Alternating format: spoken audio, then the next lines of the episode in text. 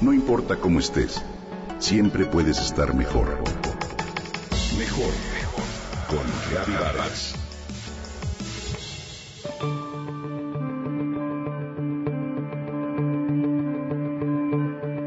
No cabe duda de que nuestras culturas originales conocían la forma de relacionarse con la naturaleza.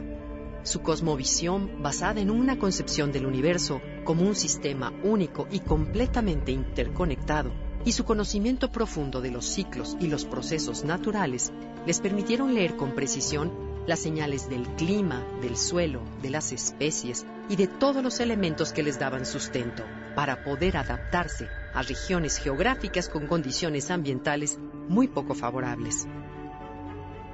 Como ejemplo de ello, hoy quiero platicarte de un sistema de producción que floreció hace más de 2.000 años en lo que hoy es Perú, Bolivia, Ecuador y Colombia. Este sistema les permitió a los pueblos antiguos practicar la agricultura en zonas con un régimen pluvial totalmente irregular, inundaciones periódicas, sequías cíclicas, altitud del terreno y suelos con acumulación de sales, y lograr, a pesar de todas estas adversidades, el cultivo de diversas plantas adaptadas como maíz, frijol, oca, camote y muchas variedades de papa. Este sistema, conocido como Guaru Guarus, consistía en excavar una serie de canales interconectados y utilizar la tierra obtenida para construir camas de cultivo elevadas. Para construir estas camas se utilizaban diferentes capas. Sobre la tierra natural se colocaba una base de piedra con arcilla, luego una capa de arcilla. Sobre estas iba otra capa de grava y otra más de tierra arenosa. Finalmente, la última capa estaba formada de tierra orgánica con un elevado contenido de nutrientes. Esta combinación de camas y canales dejaba que el agua almacenada subiera por capilaridad a través del suelo y llegar a las raíces de las plantas. ¿No es increíble? De esta forma las raíces mostraban la tendencia de crecer solo hacia abajo, lo cual permitía sembrar a las plantas muy cerca unas de otras y dejar poco espacio a las malezas. Como resultado, se obtenía una elevada productividad en muy poco espacio. Periódicamente, el suelo erosionado era recuperado y colocado nuevamente sobre las camas. Con ello, se abonaban los cultivos con algas ricas en nitrógeno y restos de plantas presentes en los sedimentos de los canales. Los canales permitían además colectar el agua de lluvia para paliar los efectos de las sequías, contener las inundaciones provocadas por los desbordes de los ríos y lagos aledaños, y además crear un microclima que contrarrestara los impactos negativos de las heladas.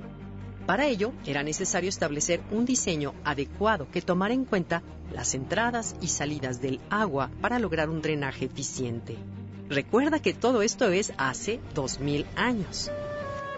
Los guaruguarus permitían también crear un hábitat propicio para el desarrollo de muchas especies benéficas como insectos depredadores que controlaban las plagas, polinizadores y otros animales silvestres que eran una fuente adicional de alimento.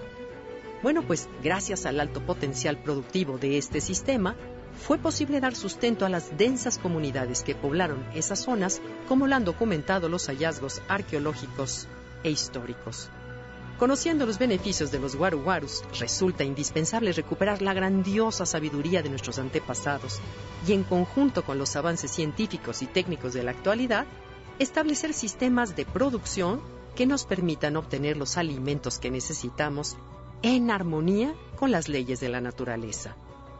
¿Por qué no hacerlo?